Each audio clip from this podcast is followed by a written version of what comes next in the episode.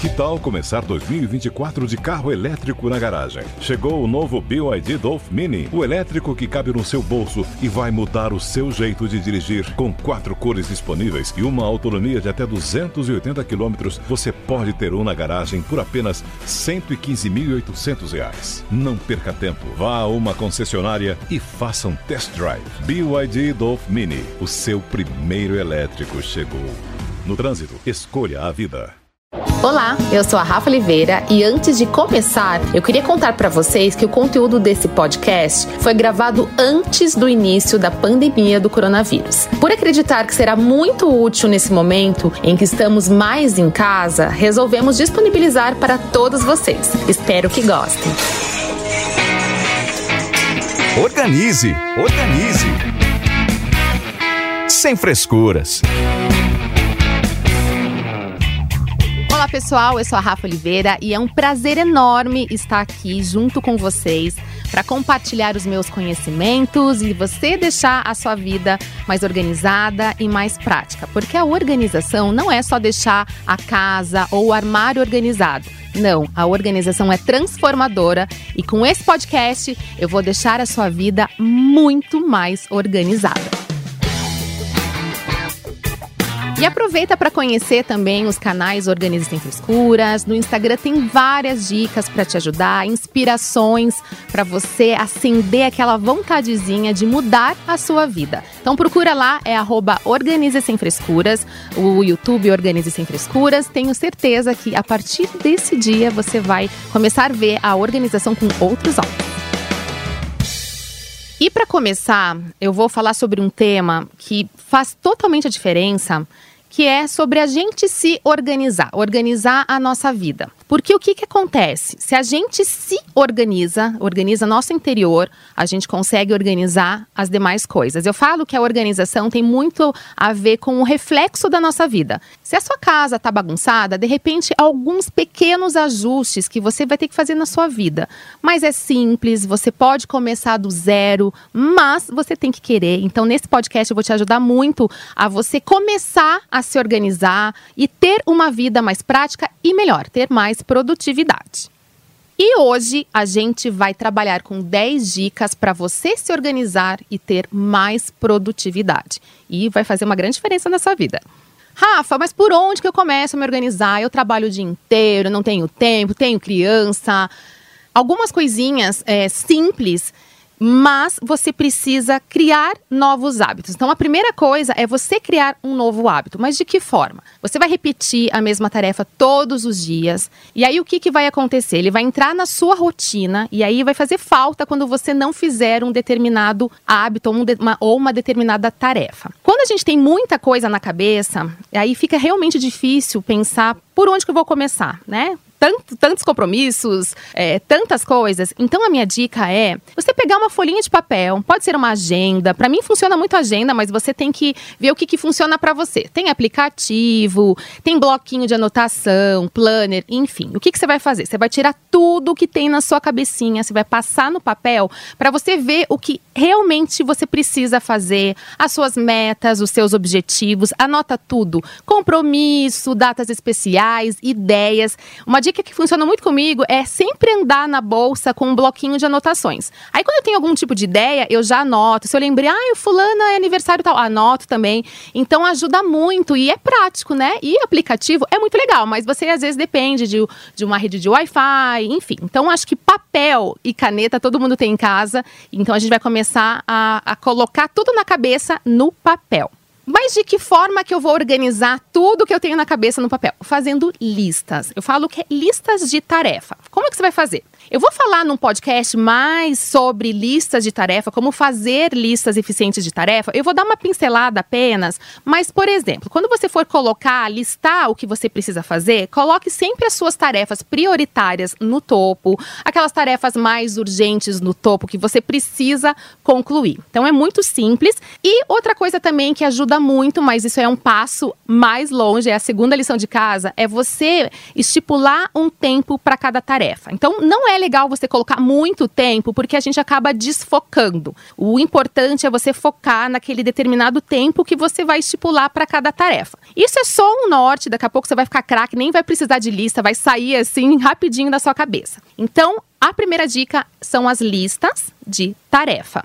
Outra dica que é muito importante, o que, que, é, o que, que acontece, né? Eu fazia muito isso. Sabe quando a gente quer agarrar o mundo? Parece um polvo com vários braços que quer fazer uma coisinha ali, outra lá ao mesmo tempo. Isso é um grande problema porque a gente acaba não focando, você não consegue concluir nenhuma tarefa. Então, a maior dica é: começou, termine, não para no meio. Depois que você terminar essa tarefa, você começa a outra. Então, se essa tarefa for muito complexa, você pode dividir essa tar essas tarefas em pequenas tarefas. Então, você faz um pouquinho, aí você sai, dá um respiro, sei lá, toma um cafezinho, estipula um tempinho, não vai se prolongar muito, volta para você concluir a, a, o resto e assim você terminar e melhor. Que eu também vou falar sobre isso num outro podcast que é sobre a procrastinação, que é nada mais é do que amanhã eu faço. Ah, tô cansada, faço depois. Isso já é procrastinação.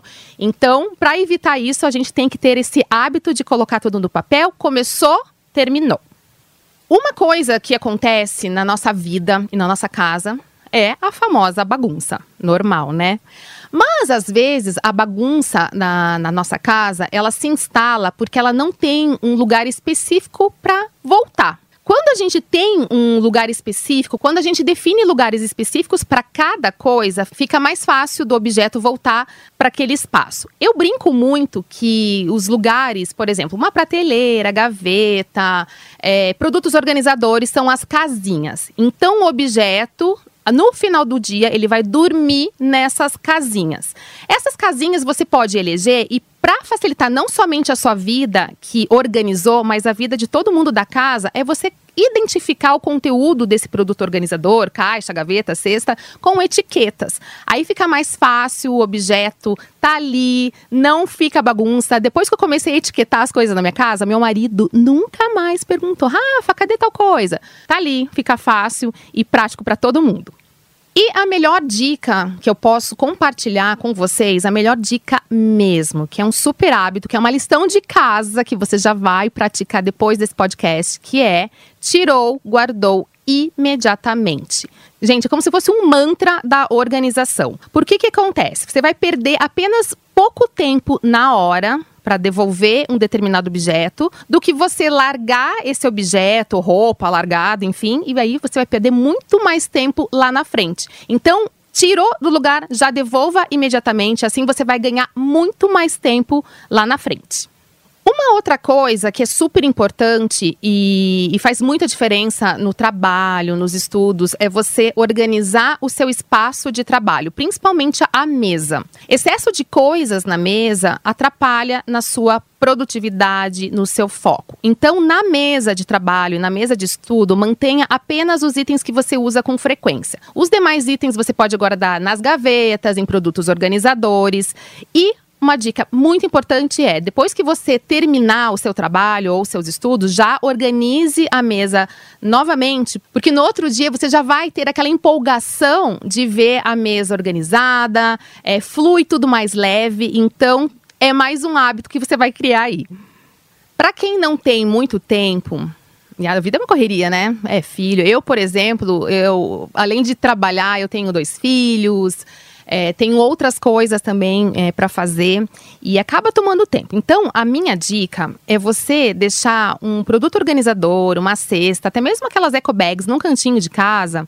E aí, quando você acordar e não tiver muito tempo, você até pode chamar os seus filhos, o seu marido, sua esposa para ajudar. É muito importante envolver a família nesse processo de organização, sabe? Porque a união faz realmente a força. Então, o que, que você vai fazer? Você vai recolher os objetos que não pertencem ao ambiente. Então, na cozinha, sei lá, de repente tem alguma coisa que é do banheiro, já vai colocando tudo nessa cesta, tudo nessa, nessa caixa. E aí, no final do dia, antes de dormir, você pode devolver nas casinhas. Lembra das casinhas? Você vai devolver os produtos nos seus devidos lugares é uma excelente forma de você manter também a organização da casa. E essa questão de você envolver a família é, nesse processo de limpeza ou de organização é bacana porque a, essas pessoas vão criar esses hábitos de organização e isso vai entrar na rotina. E aí, quando encontrar alguma coisa fora do lugar, já já com certeza já tem aquele hábito de devolver para o seu devido lugar. Outra coisa que eu acho muito importante também, e a gente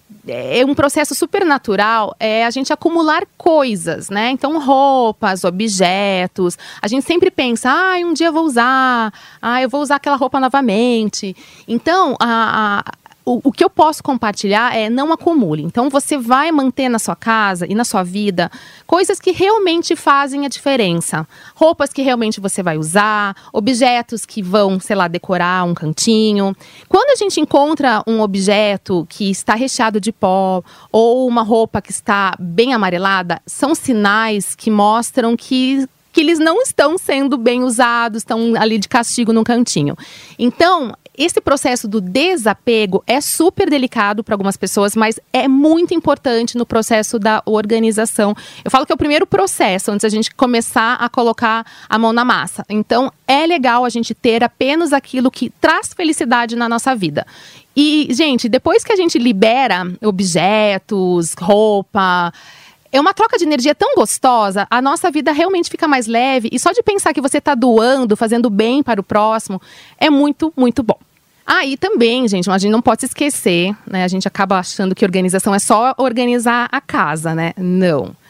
O que, que a gente tem que organizar também e faz totalmente diferença até na autoestima, na economia, que é organizar o nosso bolso.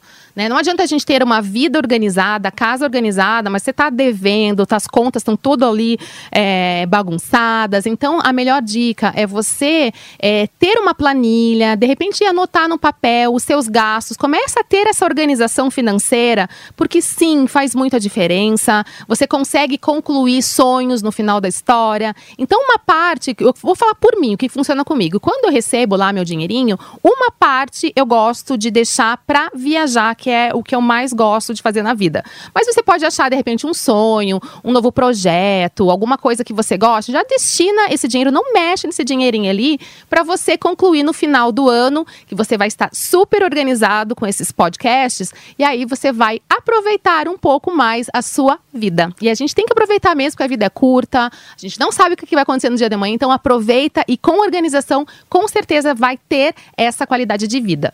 E chegou ao fim do podcast. Eu espero muito que essas dicas possam acender aquela vontade de você organizar um pouquinho mais a sua vida. E aproveita para se inscrever também para você receber atualizações. Eu vou dar várias outras dicas para realmente deixar a sua vida mais prática, para você aproveitar melhor a vida. Se você tiver mais alguma dúvida, sugestões, vai lá no meu Instagram, é Organize Sem Frescuras. Vai ser um prazer responder e te ajudar de alguma forma. Um super beijo e eu vejo você no próximo podcast. Organize, organize. Sem frescuras.